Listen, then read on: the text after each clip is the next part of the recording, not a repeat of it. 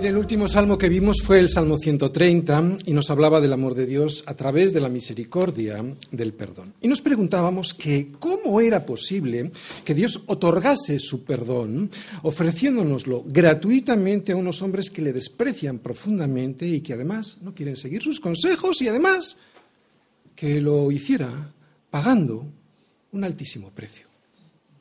Porque vimos que el perdón no es mirar para otro lado olvidarse y ya está. No, perdonar es olvidar, sí, pero pagando lo que el otro me ha roto, lo que el otro me ha quitado, lo que el otro me ha estropeado. Perdonar es cargar yo con la deuda que el otro me ha provocado sin exigirle además yo una contraprestación por ello. Y sin embargo, no perdonar es mantener la deuda, no pagándola. Sin embargo, Dios pagó la deuda, por eso puede perdonar. Por eso, si la paga, la paga del pecado es muerte, y lo es, entonces todo hombre morirá irremisiblemente. ¿Por qué? Pues porque todo el mundo es pecador. La muerte física, esa que todos vamos a padecer, es un aviso, es un aviso de la muerte espiritual. Es como si Dios nos advirtiese de que por ahí van a ir los tiros en cuanto, en cuanto estemos ante su presencia y que no podamos justificar con obras, con nuestras buenas obras, nuestra injusticia. Mirad, muchos hombres se escapan de Dios en esta vida porque piensan que Él no existe o que si existe, entonces, cuando estén en su presencia, se podrán justificar presentando sus buenas obras hechas en esta tierra. Pero Dios dice que todos nosotros somos como suciedad y todas nuestras justicias, todas nuestras obras son como trapo de inmundicia. No lo digo yo. Yo no lo diría. Pero lo dice Dios. Él lo dice. Sé que esto es ofensivo para los oídos finos del ser humano, especialmente del hombre moderno, del hombre occidental, pero es lo que dice Dios de nuestras obras. Y atención, no que Dios no quiera nuestras buenas obras, no, no, no estamos diciendo eso. No, no que Dios no quiera nuestras obras, sino que esas obras no van a ser suficientes ni de lejos para poder presentarnos delante de Él y no ser destruidos. Dios dice que solo va a aceptar a alguien que haya vivido su vida como la vivió su Hijo Jesucristo en esta tierra. O sea, totalmente pura, totalmente justa y sin un solo pecado. No lo digo yo. Y como eso es imposible, pues resulta que todos nosotros estamos condenados a sufrir las consecuencias de la más importante de las leyes espirituales. Otra vez, que la paga del pecado es muerte. Todos estamos ahí bajo esa ley. Es una ley espiritual que se va a cumplir, sí o sí. Sí o sí. No depende de si a mí me gusta o no, de si yo la creo o no. Como cualquier ley se cumple, me guste o no me guste. Se cumplirá porque es una ley que Dios ha impuesto y es una ley de la cual incluso depende su propia existencia, porque si Dios dejase, de, dejase entrar a su presencia cualquier atisbo de pecado, o sea, cualquier mancha por pequeña que ésta fuese, entonces todo Él y su reino, que es tan santo y tan puro como Él, quedaría contaminado y por lo tanto absolutamente destruido. Dios ya no sería Dios. Es una ley. Lo limpio es limpio y lo sucio mancha lo limpio, aunque sea muy poquita la porquería que lo ensucia. Y Dios no se puede negar a sí mismo. Tú y yo sí, ¿Por qué? Porque tú y yo somos así, con esa naturaleza contradictoria y cambiante, pero Dios no. Y si lo ha dicho, lo va a cumplir. Porque además depende de ello su santidad. E incluso nuestra propia existencia. ¿Por qué? Porque nosotros dependemos de Él, estamos sustentados en Él. Así que no lo va a permitir. Y además es imposible, como acabamos de decir, porque por su propia naturaleza, y sabemos que nuestro Dios es fuego consumidor, ¿entendéis? Por su propia naturaleza, o sea, Jesucristo como el sol de justicia, ¿sabéis lo que es el sol? Imaginaros presentar, presentaros delante del sol, que fulminados. Otra vez.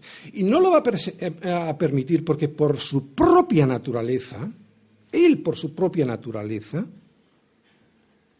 cualquier impureza en cuanto llegue a su presencia, por su propia naturaleza, será automáticamente fulminada. ¿Qué necesitamos, pues? Una justicia como la de Cristo, ni más ni menos. No nuestras buenas obras, ¿verdad? Otra vez, ¿no las quiere? Claro que las quiere, pero esa es la consecuencia. No podemos presentarnos con nuestras buenas obras, seremos fulminados, fulminados automáticamente. Muchas personas no se lo creen. Está bien, allá ellos, cada uno puede creer lo que quiera, están en su derecho, pero eso es tan tonto como despreciar esta ley, que la paga del pecado es muerte, es tan tonto como despreciar la ley de la gravedad al ver los efectos que ésta tiene en cuanto tú tiras algo por una ventana. Tú puedes decir que no crees en ella, en la ley de la gravedad, pero tírate tú, ya verás lo que te ocurre. Otra vez, la paga del pecado es muerte. La gente ve los destrozos eh, que ocurre en su vida por esta ley, la paga del pecado, ¿no? y aún así se resisten a aceptar el regalo que Dios quiere hacerles a través de la muerte de su Hijo Jesucristo, que es evitarles la muerte eterna. Es una ley otra vez y se va, las leyes se cumplen. Puede que nuestras leyes jurídicas no, pero las leyes sí, de hecho lo vemos en las leyes de la naturaleza, se cumplen es una ley de Dios y se va a cumplir. Dios no puede negarse a sí mismo. Él es bueno, tan bueno, que murió en nuestro lugar para que pagando Él, nosotros no tengamos que hacer eso que debíamos. Pero también es justo. Es que a la gente le gusta escuchar solo lo primero, que es bueno.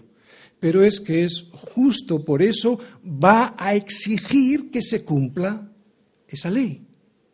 Nadie puede pretender que Dios sea bueno sin que sea justo. De hecho, no se puede ser bueno sin ser justo.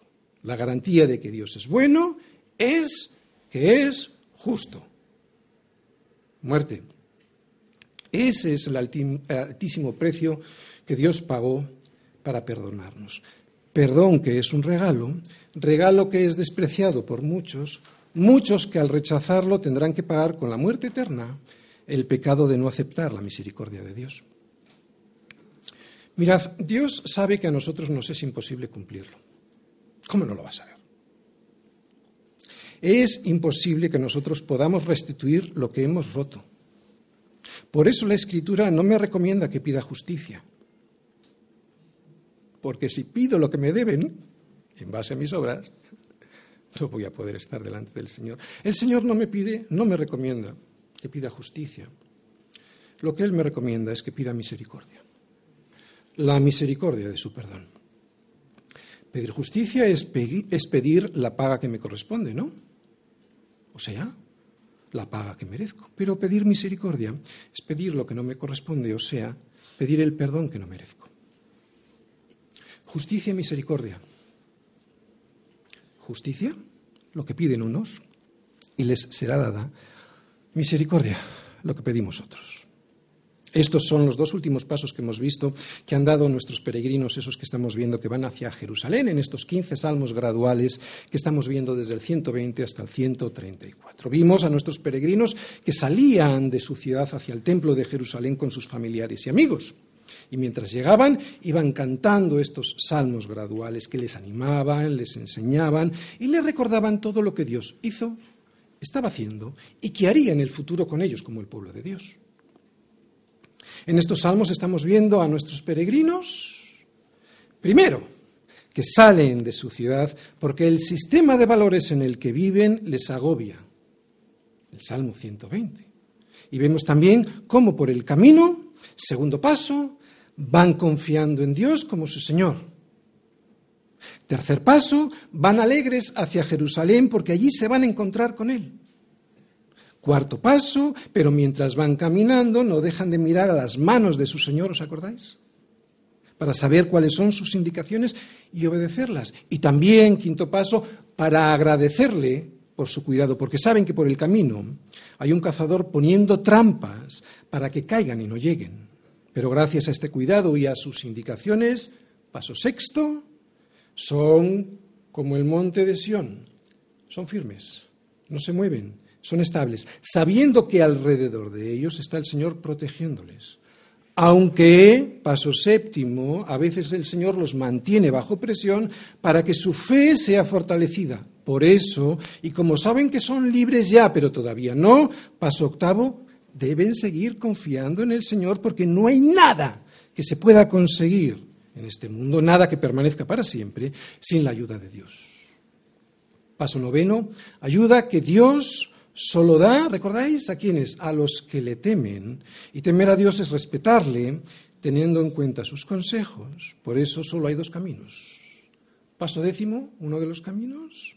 Aquel que eligen los que no le temen, y esos recibirán su justicia. Lo que tanto han pedido, lo van a recibir. O, paso once, décimo primero, aquel camino que eligen los que le temen. Y esos no recibirán su justicia. Ya la han recibido previamente. Si la, si la han aceptado, que es la justicia de Cristo. Estos recibirán el amor de Dios a través de la misericordia del perdón. Hasta aquí han sido once los pasos para llegar a Jerusalén, once los salmos que los peregrinos que iban hacia el templo en Jerusalén cantaban mientras viajaban. Y después de estos once pasos para llegar a Jerusalén, oye, ¿cuál será el paso que darán ahora? ¿Qué es lo que van a aprender ahora en el duodécimo paso del siguiente salmo? ¿No? Después de haber recordado que sólo aquel que pide misericordia y no justicia será el que reciba el perdón de Dios. ¿Cómo es esta persona que recibe el perdón para dar el siguiente paso? ¿Qué es lo que nos va a enseñar ahora el Salmo 131? Sabiendo que yo lo que necesito es el perdón de Dios y no la justicia del porque yo lo valgo. Y que es un perdón que necesito tanto, y esto es lo importante, es un perdón que lo necesito tanto como aquel que pide justicia, aquel que desprecia la misericordia del perdón de Dios. ¿Qué es lo que ha aprendido esta persona que pide perdón? Bueno, pues lo primero que aprende alguien que reconoce que necesita ser perdonado, porque se ha dado cuenta que no hay nada en él que pueda presentar como justicias ante un Dios tres veces santo, o sea, alguien que sabe que no se puede justificar con nada delante de Dios, lo primero que aprende es humildad. Salmos 131, versículos del 1 al 3. Ya ve, no se ha envanecido mi corazón, ni mis ojos se enaltecieron, ni anduve en grandezas, ni en cosas demasiado sublimes para mí. En verdad que me he comportado y he acallado mi alma como un niño destetado de su madre, como un niño destetado está mi alma. Espera, oh Israel, en Yahvé desde ahora y para siempre. La seguridad de la humildad y la tranquilidad que produce Salmos 131. Saber que la perfecta justicia que Dios exige me tendría que haber llevado ante su presencia para ser juzgado y condenado. Y que, por el contrario, el inmenso amor de su perdón, el inmenso amor de su misericordia me regala el perdón pagando el mismo, o sea, Dios, pagando el mismo, lo que a mí me correspondía pagar, hace, cuando yo reconozco esto, hace lo que vemos en este salmo, humildad, o sea, que mi alma se acalle, se aquiete, atención, y deje de quejarse. La soberbia es muy peligrosa. Aquel que vive en la soberbia vive peligrosamente. El que vive instalado en la soberbia siempre tiene que andar defendiendo su postura, una postura que como es la suya y no la de Dios, pues le lleva al afán de defenderla siempre ante los ataques de los demás, sean estos ataques ciertos o inventados. Es por eso que el soberbio, el soberbio que lo es permanentemente, ¿de acuerdo? Porque la soberbia a todos nos ataca de vez en cuando. Digo, es por eso que el soberbio es alguien que siempre está afanándose y quejándose de lo que le ocurre. Claro, porque es alguien que vive centrado en sí mismo. Sin embargo, vivir en la humildad es vivir bajo la seguridad de que será Dios y no yo quien me defienda. Y además saber que me defenderá y que lo hará cuando Él lo considere oportuno, en su tiempo. Claro, y vivir así me da descanso. No vivo afanado en defenderme yo. Me da un descanso que el soberbio yo desconoce por completo. No hay nada más que recordar la vida del rey Saúl, ¿recordáis? Agitado, amargado, y siempre intentando defenderse de los supuestos ataques de David frente a la tranquilidad de espíritu de David. David confiaba en el Señor y estaba apegado a Él como un niño lo está a su madre. Y esta es una tranquilidad que procede siempre de un corazón humilde, de un corazón que ha aprendido a estar tranquilo y acallado. Y que por lo tanto no aspira a aquello que el Señor no le quiera dar. Solo aspira a aquello que el Señor le quiera dar. Punto. No va a por más. Trabaja, pero no se pelea con el Señor. Se esfuerza, pero no se afana, no es lo mismo. Siembra, pero deja que sea la tierra, el sol y el agua quienes den el crecimiento a lo que previamente ha sembrado. O sea, que hace lo que tiene que hacer, pero no se encarga de lo que no le toca hacer, eso se lo deja al Señor, y aunque no lo parece esto, esto, esto es humildad, una humildad que claro da descanso y seguridad. En, nuestra, en nuestro ambiente, ¿qué es humildad? Pues alguien que se deja aconsejar por la palabra de Dios, evidentemente. O alguien que se deja aconsejar por sus, por sus pastores y sus ancianos, ¿no? Si tú has elegido al pastor, si, no, si, te lo, si lo hubieran impuesto, lo entiendo que no, ¿no? Pero si tú has elegido al pastor, lo normal es que te dejes aconsejar por él. Esto es humildad. Pues esta va a ser la sencilla enseñanza que nos va a mostrar el Salmo de hoy. Y aunque es sencilla, tiene tremendas implicaciones para nuestra vida cotidiana. De hecho, si la entendemos bien y la aplicamos, pues va a librarnos de enfermedades y de depresiones, también va a librarnos de quiebras económicas y de ruinas familiares y morales. Y de muchos años perdidos, muchos años perdidos, muchos años perdidos. ¿Por qué? Por andar buscando por donde no debemos. Acallada mi alma en el Señor frente a estar angustiado buscando donde no debo. Este es un salmo de David. Y aunque no es posible eh, ubicar, exactamente en la situación histórica o el suceso o sucesos que aquí se describen, es probable que David, muy, muy probable que aquí David se refiera a esos años previos en los que él todavía no se había hecho cargo del reino de Israel.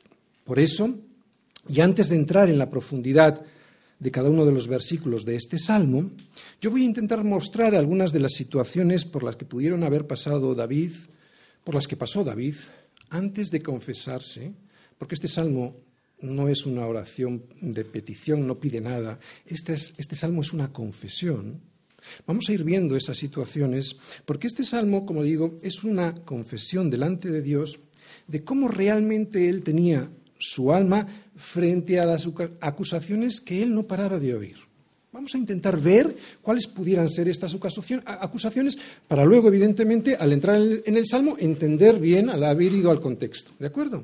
Vamos al primer libro de Samuel, capítulo 17, versículos del 16 al 30. Es un pasaje que todos conocemos perfectamente. Goliat ¿eh? y David. Dice en el versículo 8 antes, Dice Goliat, escoged entre vosotros un hombre que venga contra mí. Estaba todo el ejército luchando contra los filisteos, el ejército del Señor. Y le presenten a este hombre, a Goliat. Y esto es lo que dice él, ¿no? Dice en el versículo 10, hoy yo he desafiado al campamento de Israel, dadme un hombre que pelee conmigo. Bien, vamos al versículo 16. Venía pues aquel filisteo, estamos viendo a Goliat, por la mañana y por la tarde, y así lo hizo durante 40 días. Dijo Isaí a David su hijo. Isaí es el papá de David.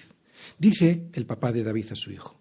Toma ahora para tus hermanos un efa de este grano tostado y estos diez panes, y llévalo pronto al campamento a tus hermanos. Y estos diez quesos de leche los llevarás al jefe de los mil, y mira si tus hermanos están buenos, o sea, si están bien, y toma prendas de ellos. Y Saúl y ellos y todos los de Israel estaban en el valle de Ela peleando contra los filisteos. Se levantó pues David de mañana y dejando las ovejas al cuidado de un guarda, se fue con su carga como Isaí, Isaí le había mandado. ¿De acuerdo? Como Isaí le había mandado. Y llegó al campamento cuando el ejército salía en orden de batalla y daba el grito de combate. Y se pusieron en orden de batalla Israel y los filisteos, ejército frente a ejército. Entonces David dejó su carga en mano del que, del que guardaba el bagaje y corrió al ejército. Y cuando llegó, preguntó por sus hermanos si estaban bien. Mientras él hablaba con ellos, he aquí que aquel paladín, o sea, Goliat, que se ponía en medio de los dos campamentos que se llamaba Goliat, el filisteo de Gad, salió de entre las filas de los filisteos y habló las mismas palabras y las oyó David. Y todos los varones de Israel que veían a aquel hombre huían de su presencia y tenían gran temor. Y cada uno de los que de Israel decía, ¿no habéis visto a aquel hombre que ha salido? Él se adelanta para provocar a Israel. Al que venciere, el rey, Saúl, le enriquecerá con grandes riquezas y le dará su hija y eximirá de tributos a la casa de su padre en Israel. Entonces habló David a los que estaban junto a él diciendo, ¿qué hará al hombre que venciere a este filisteo y quitare el oprobio de Israel? Porque ¿quién es este filisteo, incircunciso para que provoque a los escuadrones del Dios viviente? Y el pueblo le respondió las mismas palabras, diciendo, así se hará a aquel hombre que le venciere. Y oyendo hablar Eliab, o sea, el hermano mayor de David, con aquellos hombres se encendió en ira contra David y dijo, ¿para qué has descendido acá, David? ¿Y a quién has dejado aquellas pocas ovejas en el desierto? Fijaros la acusación.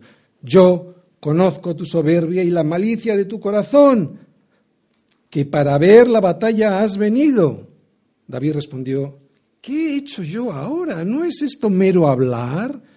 Y apartándose de él hacia otros, preguntó de igual manera, y le dio el, pueblo la misma respuesta de antes. Bien, David, al presentarse al frente de la batalla, no estaba haciendo otra cosa que obedecer a su padre. Lo hemos leído, ¿verdad? Y llevando provisiones a sus hermanos. Y sin embargo, el hermano mayor lo acusó de soberbia por querer hacerse un hueco en la batalla. ¿Estáis viendo por qué estamos viendo estas cosas eh? en la vida de David? Para luego intentar entender bien este salmo de confesión. Pero vemos que desde muy joven David da muestras de su plena confianza en el Señor.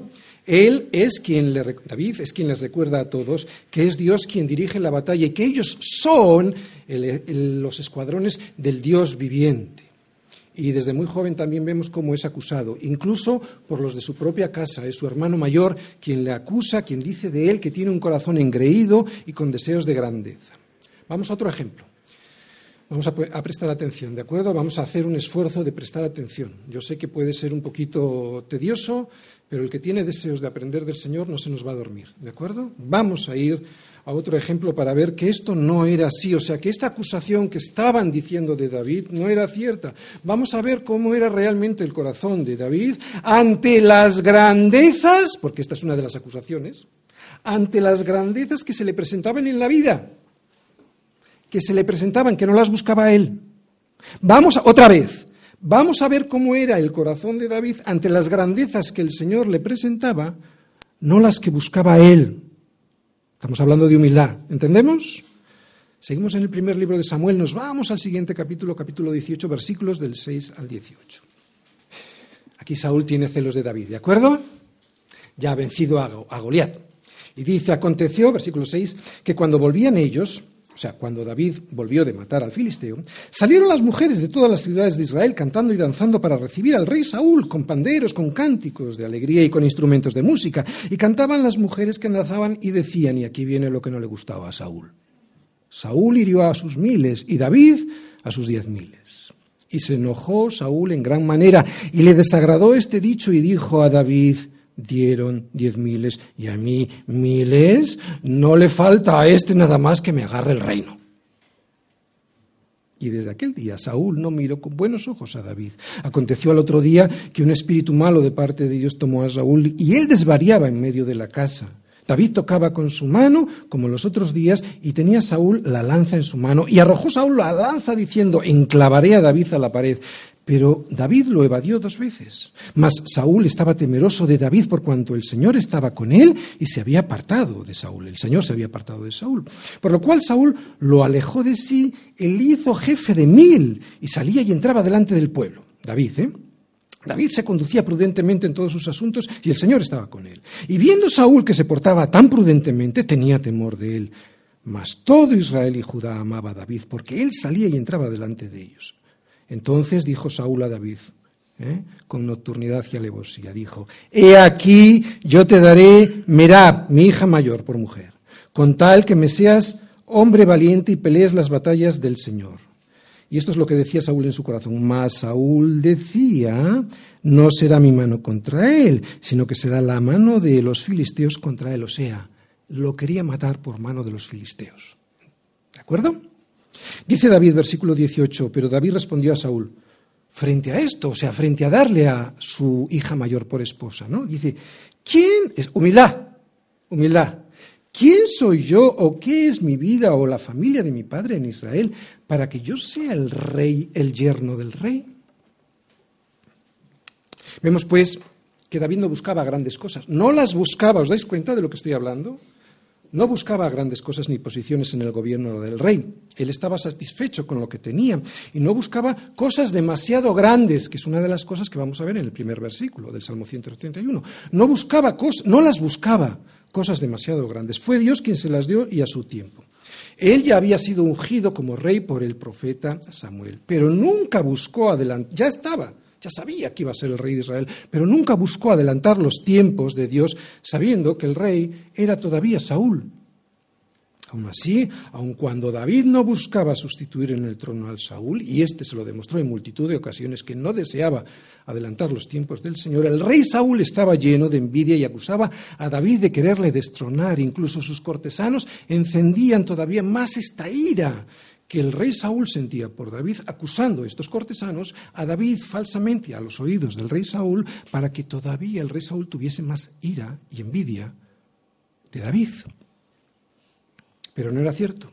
David no pretendía el trono de Saúl. David sabía que Saúl todavía era el rey de Israel y no quería adelantar los tiempos de Dios. Así que, y esto es humildad, es lo que estamos viendo, lo sabía, él sabía que iba a ser, pero no buscaba adelantar los momentos, en este caso los tiempos de Dios. Así que a pesar de haber sido ungido ya por el profeta Samuel como el nuevo rey de Israel, él espera y soporta con paciencia todas las fechorías que tanto Saúl como sus cortesanos le provocan, hasta que sea Dios quien le entregue en su mano lo que él, lo que el Señor le había prometido. Bien, vamos a ver otro ejemplo, un ejemplo de paciencia y de integridad de lo que estamos hablando. Lo vemos cuando David, y esto seguro que lo sabemos todos, lo recordamos, cuando David le tenía en sus manos al rey Saúl y sus hombres le animaban para matarle, pero él les dice que jamás lo hará, que jamás hará tal cosa, porque Saúl es todavía el rey de Israel. Seguimos en 1 Samuel, pero nos vamos al capítulo 24, versículos del 1 al 7. Estamos en un momento en el que David está siendo perseguido. Saúl está persiguiendo a David en Engadí. Primer eh, versículo del capítulo 24. Cuando Saúl volvió de perseguir a los filisteos, estaba en la guerra, le dieron aviso diciendo, ¡Hey! Hemos descubierto dónde está David. David está en el desierto, en Engadí. Y entonces, Saúl, tomando a mil, perdón, a tres mil hombres escogidos de todo Israel, fue en busca de David y de sus hombres por las cumbres de los peñascos de las cabras monteses. Y cuando llegó a un redil de ovejas en el camino, donde había una cueva, entró Saúl en esa cueva para hacer sus necesidades. ¿De acuerdo? Eso es lo que significa para cubrir sus pies, por si alguien no lo sabe. Pasa que lo dice de una manera muy fina. Yo también lo he dicho de una manera muy fina. Pero es entró a la cueva para eso, ¿de acuerdo? Y, y nada mejor que ese momento para coger y hacer con él lo que uno quiera, ¿verdad? Y David y sus hombres estaban sentados en los rincones de la cueva, o sea, estaban escondidos. Saúl no sabía que estaban ellos allí. Entonces los hombres de David le dijeron, ah, David, he aquí el día que te dijo el Señor, he aquí que te entrego a tu enemigo en tu mano y harás con él como te pareciere. Y se levantó David, vete a saber si pensando lo que pensando, yo no lo sé, luego lo vamos a ver, qué es lo que pensaría, yo no lo sé. Pero calladamente le cortó la orilla del manto de Saúl. Después de esto se turbó el corazón de David porque había cortado la orilla del manto de Saúl y dijo a sus hombres, el Señor me guarde de hacer tal cosa contra mi Señor, el ungido del Señor, que yo extienda mi mano contra él porque es el ungido del Señor. Así reprimió David a sus hombres con palabras y no les permitió que se levantasen contra Saúl y Saúl, saliendo de la cueva, siguió su camino. Bien, vemos pues que David no buscaba grandes cosas. Esta es otra manifestación de humildad. Dejar que la ira de Dios sea, otra vez, dejar que la ira de Dios sea la que se encargue del otro, por muy mal que se porte.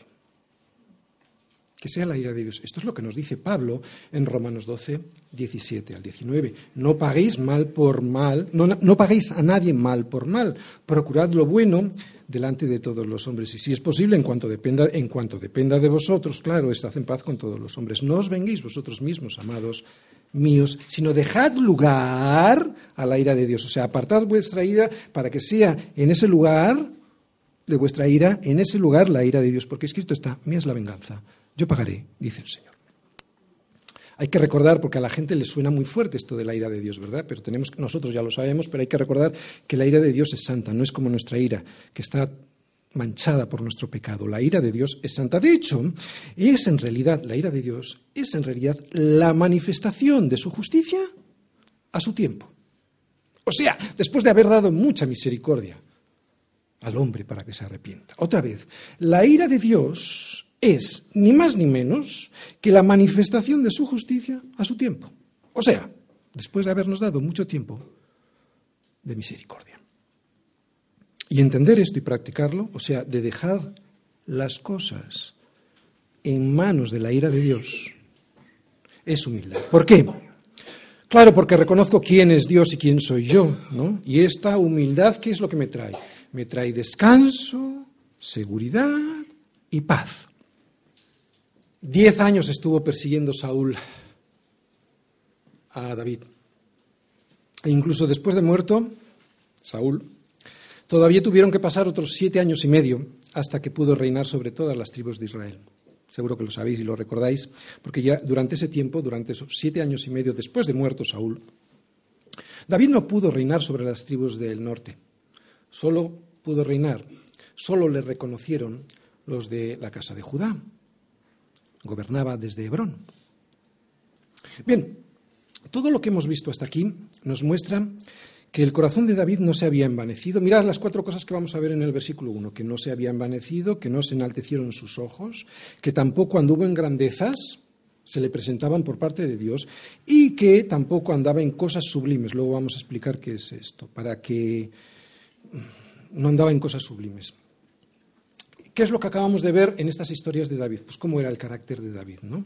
Para que eh, David no estaba adelantando los tiempos de Dios, sino estaba esperando tranquilamente en Dios. Él prefirió esperar y tener paciencia y que fuese el Señor quien le diese definitivamente lo que el Señor le había prometido. Bien, enseñanza para nosotros. Qué peligrosa es la impaciencia. Qué peligrosa es síntoma de querer las cosas a las que no he sido llamado o de querer las cosas a las que todavía no he sido llamado. Otra vez, ¿qué es la impaciencia? Es querer las cosas a las que no he sido llamado o querer ya las cosas a las que todavía no he sido llamado. Y eso es peligroso. Por eso la impaciencia me muestra un corazón que no tiene el carácter conforme a Dios. Otro ejemplo para terminar esta introducción. Estamos viendo los antecedentes para poder entender mejor, sobre todo el versículo 1. ¿Vale? Estamos viendo los antecedentes. Otro ejemplo de David que nos muestra cómo es su corazón. Pero antes, estos tres ejemplos que hemos visto, hemos visto cómo era su corazón antes de acceder al trono. Vamos incluso a verlo cuando él ya se había ceñido la corona y ya él gobernaba, reinaba sobre todas las tribus de Israel. También lo conocéis seguramente cuando él quiso construirle un templo al Señor. Y Dios, a través del profeta Natán, le dijo que no sería él quien lo hiciese. Lo iba a hacer luego Salomón, su hijo. Sin embargo, el Señor entró en un pacto eterno con Dios. Fijaros, es Dios siempre quien entra en pacto. No es al revés. Mucha gente quiere hacer pactos con Dios. Eso es antibíblico. Aquí vemos que hay un pacto, pero es Dios quien hace el pacto con David. Y él al escuchar las palabras de Natán, queda como en soco. ¿Sabéis por qué? Porque estaba escuchando, y este es el cuarto punto que vamos a ver en el versículo 1, estaba escuchando cosas sublimes.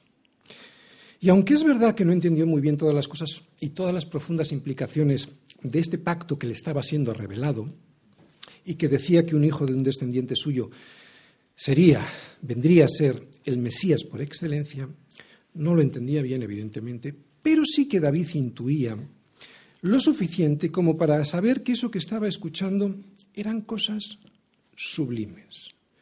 Pero lo importante mm, de lo que vamos a leer ahora, lo que quiero que os fijéis es la actitud del corazón, ¿de acuerdo? Porque eso es lo que luego vamos a ver en el versículo 1 del Salmo 131. Lo importante yo que yo quiero que escuches ahora de esta historia ¿eh? es la respuesta de Saúl, perdón, de David ante tanto honor. Ya estamos en las cosas sublimes, hemos dejado las cosas grandiosas, ahora las sublimes. Digo, ya no solo eran las grandezas de un reino, eran cosas sublimes que no entendía, pero sí intuía. Vamos a primer libro de Crónicas, capítulo 17, versículos del 11 al 17. Y cuando tus días sean cumplidos para irte con tus padres, está aquí Natán hablando a David, ya es rey de todo Israel, ¿de acuerdo? Y cuando tus días sean cumplidos para irte con tus padres, levantaré descendencia después de ti a uno de entre tus hijos y afirmaré su reino. Él me edificará casa y yo confirmaré su trono eternamente. Yo le seré por padre y él me será por hijo. Y no quitaré de él mi misericordia como la quité de aquel que fue antes de ti, estaba hablando de Saúl, sino que lo confirmaré en mi casa y en mi reino eternamente, y su trono será firme para siempre. Eternamente, claro, este es el pacto eterno que ha hecho Dios, que hizo Dios con la casa de David, ¿vale? Cosas sublimes. Está escuchando David cosas sublimes. Conforme a todas estas palabras y conforme a toda esta visión, así habló Natán a David. Y entró el rey David y estuvo delante del Señor y dijo, no estaba hablando ahora delante de, Natán, ¿de acuerdo? Se fue a orar con el Señor. Y dijo, Señor Dios, ¿quién soy yo y cuál es mi casa para que me hayas traído hasta este lugar? Está hablando del reino de Israel, ¿vale? Está hablando de cosas grandiosas todavía. Ya tiene todo el reino. ¿Quién soy yo para que me hayas dado todo el reino? Y aún esto, o sea, oh Dios, aún más que esto, ¿te ha parecido poco, pues que has hablado de la casa de tu siervo para tiempo más lejano y me has mirado como a un hombre excelente, oh Señor, Dios? Aquí está hablando de las cosas sublimes del Salmo 131. ¿Quién soy yo? No era David quien se creía un hombre excelente, era Dios quien lo consideraba así por eso le dio la posibilidad de participar en cosas sublimes. La soberbia es algo muy peligroso. Los que viven en la soberbia viven afanosamente. ¿Por qué? Pues porque siempre tienen que andar defendiendo una postura que como es la suya y no es la de Dios, pues les lleva a un afán de defenderla siempre frente a los ataques de los demás. Es por eso que el soberbio es alguien que vive constantemente agobiándose y quejándose de lo que le ocurre, porque es alguien que vive centrado en sí mismo. ¿Recordáis? Estamos hablando de un salmo que nos va a enseñar humildad. Sin embargo, vivir en la humildad, como hemos visto en la vida de David, es vivir bajo la seguridad de un Dios que es soberano. Pero no es relativamente soberano, es absolutamente soberano. Por lo tanto, si es soberano, Él hará todo lo que Él considere y además lo hará a su tiempo. Y vivir así Vivir con este entendimiento de que Dios es soberano y que hará las cosas como Él le parezca y en su tiempo, me da un descanso que el soberbio desconoce por completo. ¿Veis cómo el Señor a través de la humildad te quiere dar el descanso para vuestras almas? Luego voy a hablar de esto en palabras de Jesús. Creo que ahora, y después de haber visto todos estos antecedentes, de haber repasado un pequeño porción de la historia de la vida de David, podremos entender mejor las palabras que nos dirige David en este salmo, en realidad se la está diciendo a Dios, pero antes vamos a ver el esquema de un corazón humilde. Primero, es un corazón que no anda por la vida ensoberbecido, versículo 1. Segundo, es un corazón como un niño, acallado y que no se queja, versículo 2. Tercero, es un corazón que anima a los demás a confiar solamente en Dios, versículo 3. Versículo 1. Un corazón que no anda ensoberbecido. Ya ve, no se ha envanecido mi corazón, ni mis ojos se enaltecieron, ni anduve en grandezas, ni en cosas demasiado sublimes para mí. Bien, no creo que aquí David estuviese diciendo que él nunca fue altivo.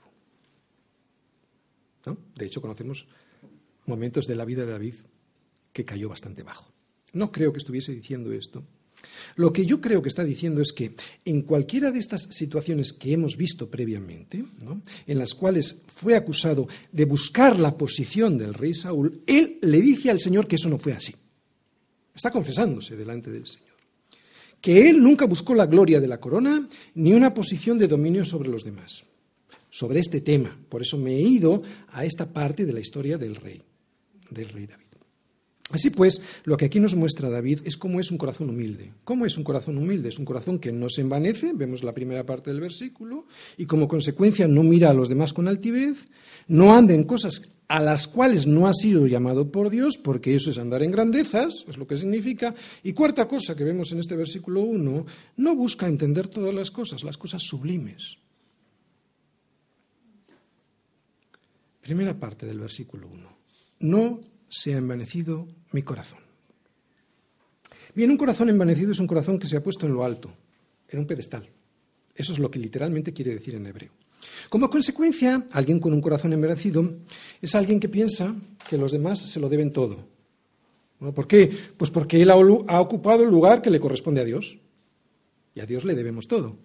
¿Entendéis? Hay que tener mucho cuidado porque uno, sin darse cuenta, puede estar ahora mismo sentado en ese trono que solo le corresponde al Señor. Por eso, cuando esto así ocurre, esa persona no solo cree que es alguien al que todo el mundo le debe algo, sino que incluso cree que Dios es deudor suyo. Sí, sí, a veces incluso piadosamente, pero lo hacemos. Y Dios no es deudor de nadie. Oye, ¿tú te imaginas a Dios debiéndole algo a alguien? Lo digo porque muchas veces decimos, ¿y por qué? ¿Y por qué? Es como diciendo, Señor, dame, dame, ¿no? Un corazón envenecido es un corazón que se comporta así. Y muchas veces, así nos pasa a nosotros al quejarnos, ¿no? que pensamos que Dios se ha equivocado cuando recibimos alguna cosa que no nos gusta, ¿verdad? Pensamos que Dios se ha equivocado porque nos merecemos lo que no tenemos. Sin embargo, un corazón no envanecido es un corazón del que ha desaparecido de su boca la expresión me lo merezco o porque yo lo valgo. Cuidado, porque hay muchos de los que estamos asintiendo con la cabeza al oír esta verdad, podemos estar con un corazón así, buscando el reconocimiento de los demás en cualquier cosa que hacemos o que deseamos hacer. ¿No? ¿Por qué no me reconocen eso que yo creo que puedo hacer? En vez de estar buscando la gloria de Dios que solo le corresponde a Dios. Bien. La consecuencia de tener un corazón así, un corazón puesto en lo alto elevado, es lo que estamos viendo en la primera parte de este versículo, o sea, en la posición que le corresponde a Dios, se percibe incluso en los ojos antes de hablar. Por eso David, después de decir que no se ha envenecido su corazón, la segunda parte del versículo no dice, ni mis ojos se enaltecieron. Alguien que no está envanecido es alguien que no mira a los demás por encima del hombro. Por eso cuando alguien es humilde y está firme en el Señor, sus ojos no atraviesan a nadie, ¿no? Pero un corazón que se ha colocado en el lugar que solo a Dios le corresponde, ese mira a los demás con desprecio. Y atención, porque los ojos altivos son una de las siete cosas que aborrece el Señor. ¿No lo sabías? Sí. Eso lo aborrece al Señor. Seis cosas aborrece el Señor y aún siete abomina su alma. Los ojos altivos, la lengua mentirosa, las manos derramadoras de sangre inocente, el corazón que maquina pensamientos inicuos, los pies presurosos para correr al mal, el testigo falso que habla mentiras y el que siembra discordia entre los hermanos el que siembra discordia entre los hermanos. ¿Os habéis fijado que equipara el mirar altivamente con un asesinato? Mirar con ojos altivos es lo que le dice a David al Señor que él no hizo, claro, en esa situación de la que estamos hablando, pero tenía muy cerca a alguien que sí miraba así a los demás. David tenía a alguien muy cerca, ¿os acordáis de su esposa Mical? Seguro que os acordáis de esa historia en la que estaba ella mirando desde el palacio cuando trae David el arca a Jerusalén. Cuando David lleva el arca a Jerusalén, él, ¿cómo hacía? Danzaba con toda su fuerza delante del Señor. Y esto es importante, delante del Señor, no delante de las criadas ni delante de su mujer, delante del Señor. Y estaba David vestido con un efod de lino. Claro, esta vestidura era muy sencilla. Era la vestidura de un sacerdote y no era el traje de un rey, que es lo que le iba a echar en cara ahora a su esposa. De ahí que su esposa Mical, hija de Saúl, que estaba mirando desde una ventana y vio al rey David que saltaba y danzaba delante del Señor, le menospreció en su corazón. Por eso David cuando llegó al palacio, cuando llegó al palacio después, y ella sale a recibirle, le dice, su esposa, probablemente con ojos de desprecio, probablemente no, seguramente por luego lo que os voy a decir ya veréis, cuán honrado ha quedado hoy el rey de Israel descubriéndose hoy delante de las criadas de sus siervos, como se descubre sin decoro un cualquiera. Estamos hablando de los ojos altivos, ¿vale? Pero David, que en su corazón sabía que no había semejante vanidad, la de mirar con ojos altivos, le dice, mm, hija mía, fue delante del Señor que lo hice, no fue delante de ti. Está descubriendo su humildad. ¿Entendéis lo que quiere decir David cuando le dice, fue delante del Señor que lo hice? Fue delante de ti. Él quien me eligió en preferencia a tu padre y a toda tu casa para constituirme por príncipe sobre el pueblo del Señor, sobre Israel. Por tanto, danzaré delante del Señor y aún me haré más vil que esta vez y seré bajo a tus ojos. Bajo a tus ojos. O sea, le estaba mirando con ojos soberbia. Y seré bajo a tus ojos, pero honrado delante de las criadas de quienes has hablado. Y Mical, hija de Saúl, nunca tuvo hijos hasta el día de su muerte. Es evidente que este resultado es el desprecio de Mical por los demás, especialmente el desprecio por las criadas, aunque también el desprecio por su marido, y le trajo esta recompensa de quedarse sin hijos. Bien, hemos visto un corazón que se coloca en el lugar, o mejor dicho, hemos visto cómo es un corazón que se coloca en el lugar que no debe. ¿De acuerdo? Estamos hablando de la esposa, de Mical. Y que ese corazón produce un mirar enaltecido, pero también un corazón así busca cosas que no le corresponden. Tercera parte de este versículo 1. Ni anduve en grandezas. Oye, ¿recordáis la respuesta de David a Saúl cuando éste, Saúl, le quiso dar a David a su hija mayor? ¿Qué le dijo David? ¿Recordáis? Lo hemos leído. ¿Quién soy yo para que yo sea yerno del rey? O cuando escuchó a través del profeta Natán, ¿no? Pues que Dios había hecho un pacto eterno con él y con su casa. David no le dijo nada a Natán, se fue directamente a hablar con el Señor y le dijo, Señor, ¿quién soy yo? ¿Quién soy yo y cuál es mi casa para que me hayas traído hasta este lugar? ¿Recordáis después de siete años y medio de solo gobernar la casa de Judá? ¿Quién soy yo? O sea, rey de todas las tribus de Israel. Otras personas no hubiesen ido al Señor, pero le hubiesen dicho a Natán, claro, normal, ya estaba tardando el Señor en reconocérmelo, ¿no? Mi valía ya era hora. Sé que es una chiste, sé que la mayoría de la gente no haría esto, pero lo haría probablemente por pudor, ¿no? Nadie lo hubiese dicho así, pero en el corazón. Hay en el corazón. Más de uno hubiera dicho, ya era hora, ya era hora, me lo había prometido, siete años y medio esperando, más diez perseguido. Pues una respuesta así, aunque no haya dicho, aunque no haya sido dicha con palabras pensadas solo en el corazón, es pretender andar en grandezas. ¿De acuerdo? Y esto pasa mucho entre nosotros. Uno tiene que hacer lo que tiene que hacer. Uno se ha de esforzar siempre en hacer las cosas lo mejor posible, sin duda. Uno ha de procurar conseguir aquello que Dios ha puesto en su corazón, pero también uno ha de averiguar si eso que cree que Dios le ha puesto en su corazón lo ha puesto de verdad Dios o ha sido su propia vanidad y deseos de grandezas. Cuidado. Conocemos a personas que han tenido que salir de aquí por deseos de grandeza. Neófitos, Digo que esto pasa mucho en el ministerio, no solo pasa en esta iglesia. Neófitos, recién convertidos, dándoselas de no sé qué. Mucho en el ministerio del Señor. La gente desea servir al Señor siempre y cuando ese servicio sea alto servicio. Nunca la vimos limpiando los servicios, ni pidiendo limpiar el suelo. Como yo siempre me escapé de servir al Señor, de servirle de verdad, como yo siempre me escapé, y lo hice especialmente cuando el Señor me llamó, cuando estaba yo siendo llamado al servicio, al ministerio de la predicación, detecto perfectamente a aquellos que no siendo llamados, pretenden andar en grandezas. Los detecto perfectamente. Y por aquí han pasado algunos, y claro, como no consiguieron lo que querían, se marcharon.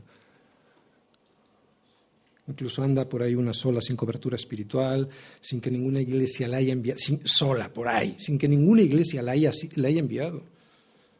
Vemos en Hechos cómo enviaba a las iglesias a otros, sin que ninguna iglesia la haya enviado, y robando miembros al resto de las iglesias, sembrando discordia entre los hermanos. Una de las siete cosas que abomina el Señor. Cada uno puede hacer lo que quiera. Cuidado. Somos libres, podemos ir con esas personas. Cuidado. Ay del corazón que anda en grandezas, en grandezas para las cuales no ha sido llamado por el Señor, porque ese se dará de bofetadas. Cuidado lo que el Señor ha dicho, si realmente nos lo ha dicho el Señor, o lo hemos puesto nosotros en nuestro corazón porque deseamos esas grandezas. Cuidado. Destrozaremos nuestra vida y la de nuestros hijos. Un corazón enaltecido, unos ojos que miran por encima del hombro a los demás, unos pies que andan en aquello para lo que nunca fueron llamados. Así es una persona que siempre, claro, terminará hurgando en aquello que Dios no nos ha revelado. Cuarta parte del versículo 1. Ni en cosas demasiado sublimes para mí. Si existen, el Señor me las dará. Y yo y los demás lo verán. Querer entenderlo todo, pretender entender de todo, es una forma de orgullo, sobre todo cuando alguien es neófito y acaba de llegar a la iglesia. Y Dios no tiene por qué dar cuentas a nadie ni explicarlo todo, faltaría más. La verdad es que es normal y bastante lógico que un corazón que está envanecido, pues claro, mire por encima del hombro a los demás, que ande en cosas que no le corresponden y claro, esa persona va a terminar hurgando en cosas que Dios no le ha revelado. Normal, este es el proceso. Alguien así es alguien que sabe de todo, es alguien que no solo sabe más que los demás, no, sabe incluso todo lo que sabe Dios. Y esto es tan peligroso que de hecho este es el pecado del orgullo de querer el pecado del orgullo de querer saberlo todo. El pecado del orgullo de querer saberlo todo fue el que nos trajo hasta aquí. ¿Recordáis Génesis 3? Entonces la serpiente le dijo a la mujer, no moriréis, sino que sabe Dios que ese día que comáis de ese árbol, del fruto de ese árbol, serán abiertos vuestros ojos y seréis como Dios. ¡Wow! Sabiendo todo lo que no tenéis que saber. No, no dice esto, dice sabiendo el bien y el mal. Bien, esto significa que no hay que esforzarse en saber, investigar y profundizar en el estudio de la ciencia y de la teología. Evidentemente no está diciendo eso. De lo que nos quiere cuidar el Señor es de pretender entrar en verdades doctrinales tan profundas que no nos correspondan que nunca llegaríamos a entenderlas. De hecho, entrar en ellas es tan peligroso a veces que nos puede llevar muy lejos de Dios. ¿Por qué? Pues porque tenemos una incapacidad para entender todas las cosas. No tenemos toda la capacidad para entender a Dios. Por lo tanto, con un altísimo riesgo de malinterpretarlas qué es lo que les pasa a esos y a esas neófitas que andan por ahí. Con un alto riesgo de malinterpretarlas. Si no te han sido reveladas las cosas sublimes, cuidado, puedes llevar a la perdición a mucha gente. ni David entendió lo que le estaba diciendo Natán, ni hurgó en ello. ¿Quieres escuchar lo que el Señor te está diciendo al respecto. Las cosas secretas pertenecen al Señor nuestro Dios. Las cosas secretas le pertenecen a Él, más las reveladas, esto sí, venga, va, más las reveladas para ti y para tu familia. ¿Para qué? Para que, o sea, para que obedezcamos, para que cumplamos todas las palabras de esta ley. Bien, pero ¿cómo se puede obedecer a todo esto, verdad? ¿Cómo puedo conseguir un corazón humilde, un corazón no envanecido? Pues claro, hasta aquí, hasta ahora hemos visto que esto no hay que hacerlo y lo entendemos, pero oye, ¿cómo lo puedo conseguir? ¿Cómo puedo conseguir un corazón que no esté envanecido, que no ande en grandezas que no le corresponden y que no hurgue en esas verdades que no le corresponde hurgar? No digo lo que me vaya correspondiendo aprender, sino en lo más profundo que a lo que no he sido llamado. ¿Cómo lo puedo hacer? Pues David nos lo cuenta, o mejor dicho, David se lo cuenta al Señor y nosotros lo podemos ver en el versículo 2. Versículo 2. En verdad que me he comportado, Señor, y he acallado mi alma como un niño destetado de su madre. Como un niño destetado está mi alma. Hermanos, David sabía que iba a ser el rey de Israel. ¿Cómo no lo iba a saber? Se lo había dicho el profeta Samuel. Había ungido de jovencito el profeta Samuel. De hecho, estas palabras del versículo 2 lo confirman. Confirman que lo sabía perfectamente. Porque si él no hubiese sabido nada, si él no hubiese tenido la tentación, y esto es algo que yo me imagino, probablemente si fuera así, la tentación de adelantar el tiempo del Señor para llegar a ser el rey de Israel antes de tiempo. O sea, si él no hubiera sentido esto, no tendría sentido que ahora dijese que se ha comportado, que ha callado su alma. Seguramente se le pasó por la cabeza, seguramente. Todo lo contrario, estas palabras parecen indicar que David sí que se le había pasado por la cabeza, por ejemplo, matar a Saúl cuando lo tuvo en su cueva, en la cueva, en Engadí. Digo por aquí, ¿de acuerdo? No digo que no, es lo normal, sobre todo en una situación en la que estaba siendo tentado por sus propios hombres, que le estaban diciendo, mátale ahora, ¿no? Es lo que el Señor te está diciendo. Sin embargo, Él nos dice que se comportó como un niño ya maduro. Atención, un niño, pero ya maduro. Y es que la principal característica de los niños ya maduros no es su inocencia. Los niños no son inocentes en absoluto. Es la gran equivocación de este mundo. La principal característica de un niño es su dependencia. No hay niño que no sea dependiente de sus papás, especialmente de su mamá, ¿no? cuando todavía son chiquitos. Escucha las palabras de Jesús. De cierto, de cierto os digo que si no os volvéis de vuestra soberbia, no dice esto, pero por el contexto sabemos que está diciéndoles a sus discípulos que se vuelvan de la soberbia. Y ahora lo vamos a ver claramente. Ahora voy a decir el versículo tal como está escrito. Pero podéis poner entre paréntesis, si no os volvéis de vuestra soberbia. Y estamos hablando de la humildad, ¿vale? En el Salmo 131.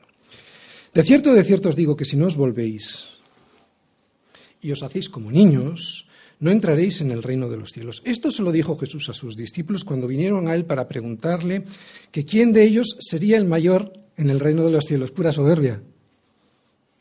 ¿Entendéis? Cuando Jesús nos mandó comportarnos como niños, no se refería a que fuésemos inocentes, porque eso es imposible. No hay inocente ni a un uno. De hecho, el contexto habla de soberbia. Lo que él se refería era que debíamos de ser tan dependientes de nuestro Padre que está en los cielos, como un niño lo es de sus papás. Y si alguien no se lo cree, el siguiente versículo, o sea, las siguientes palabras de Jesús a sus discípulos lo corroboran. Dice él, Jesús. Así que, Cualquiera que se humille, el contexto era de soberbia, cualquiera que se humille como este niño, ese es el mayor en el reino de los cielos. Y humillarse habla de un corazón humilde, que es de lo que este salmo todo el rato nos está hablando. Por eso David habla de un niño, pero no un niño que todavía está siendo amamantado por su madre. ¿Por qué? Todos conocemos a esos niños, porque un niño así, y esto lo sabemos muy bien los que somos padres, dan guerra a todas horas. Son pesados. Un niño así, en cuanto tiene hambre, y suele ser cada tres horas, ¿no? empieza a llorar y a llorar, y no hay manera de que se calle. No está hablando de este niño, evidentemente. Está hablando de un niño aquietado. A no ser que le pongan a mamar, no para de llorar. No hay nada que hacer con él, y bien lo sé yo, porque más de una noche me hubiera gustado poder darles de mamar para que se callaran. Sin embargo, un niño destetado, que es de lo que nos está hablando David, es un niño que ya ha aprendido a comportarse, aunque sigue siendo dependiente de sus papás. Pero ya, por lo menos los niños de antes, ahora igual no, pero ha aprendido a comportarse. Y esto es lo que dice David, que se comportó como un niño que es dependiente de su papá, en este caso de su mamá, pero que al mismo tiempo ya sabe comportarse. O sea, alguien, escucha bien, que sabe esperar a la hora de la comida y que sabe esperar sentado en la mesa sin estar llorando. ¿Por qué? ¿Por qué? ¿Por qué? Que es lo que hacemos nosotros. Eso es acallar su alma. Como un niño, pero ya destetado. Que sabe esperar, esa es la principal característica de un corazón humilde. Si llega lo que deseo, bien, y si no, también. Esperar en el tiempo del Señor, eso es lo que vemos en la vida de David, por lo menos en este tema del que está hablando él, que es el tema de la corona de Israel, porque ya sabemos que luego él cayó grandemente en otros problemas, precisamente por no cumplir este tema de la humildad, ¿no? No vamos a entrar en el asunto que todos conocemos de Betsabé y su esposo Urias, ¿no? Pero resulta que precisamente por querer hacer las cosas, David, por querer hacer las cosas a su modo, o sea, soberbia, y por querer hacerlas en su tiempo impaciencia, David tuvo su peor experiencia con Dios y las consecuencias fueron desastrosas para él, para su familia y para el pueblo. Si él hubiese acallado su corazón, si él hubiese acallado los berrinches de su corazón, él se comportó como un niño no destetado. Si él, en este tema del que estoy hablando de Betsabé y sus posurias, hubiese acallado su corazón, si él hubiese dominado su corazón con dominio propio, lo que nosotros hoy entendemos como fruto del Espíritu, si él hubiese podido superar esta tentación, como le ocurrió en el caso que estamos viendo del trono de Israel, qué diferente hubiera sido esa situación. Por eso David quiere que el resto del pueblo lo sepa, que haga lo que él hizo en su día. Que no caiga en la el pueblo de Israel, que no caiga en la soberbia del berrinche. Que escuche bien al Señor para que sepa qué es lo que el Señor quiere y no lo que quiere mi corazón. Esto es lo que quiere. Por eso ahora dice que Dios es digno de toda confianza, versículo 3. Y se lo dice a todo el pueblo. Un corazón que anima a los demás a confiar solamente en Dios. Versículo 3. Espera, espera, espera. Oh, si eres Israel, si no eres Israel no vas a esperar. ¿Te das cuenta? Si eres de la iglesia vas a esperar. Incluso aunque seas perseguido injustamente. Incluso. Si no eres Israel, no vas a esperar. Lo vuelvo a leer. Espera, Israel. O sea, iglesia espera en el Señor desde ahora y para siempre. De Dios dependemos todos. Lo que pasa es que unos no paran de gritar para pedir y otros nos conformamos o nos deberíamos de conformar en lo que Él nos envía tranquilamente sentados a la mesa y esperando a ser satisfechos con lo que nuestro Padre sabe que es lo mejor para nosotros en cada momento. Oh iglesia, recuerda que eres dependiente del Señor y que de esa dependencia, si realmente eres dependiente del Señor, te llegará satisfacción, seguridad y tranquilidad. Pero para eso, oh iglesia, has de tener confianza en el Señor, ahora y siempre. Jesús en el Salmo. Pues como es un salmo que habla de la humildad del corazón de un niño destetado, vete a saber si Jesús pensó en este salmo cuando les dijo a sus discípulos que deberían de ser, deberían de hacerse como niños para poder entrar en el reino de los cielos. Además Jesús nos dijo, aprended de mí que soy, ¿qué? Manso y humilde de corazón y hallaréis descanso para vuestras almas. ¡Oh! Humildad y descanso van, van unidos.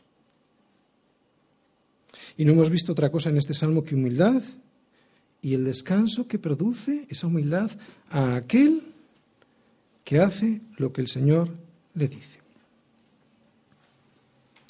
A aquel que no deja de quejarse.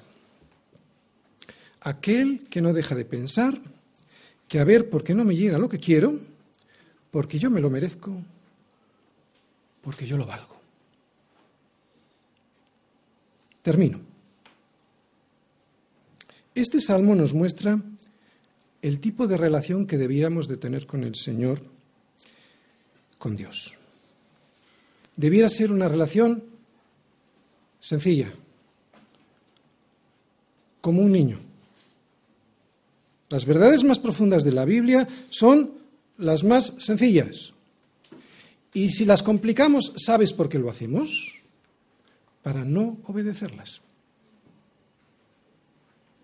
Seamos como niños ya maduros, aprendamos a destetarnos de las ambiciones que no proceden de Dios, sino de este mundo, y dejemos de hurgar en cosas demasiado sublimes que no nos han sido reveladas. Mirad, si hiciésemos esto así, si nos dedicásemos a vivir las cosas sencillas que de Dios ya sabemos, entonces nuestra vida cambiaría radicalmente.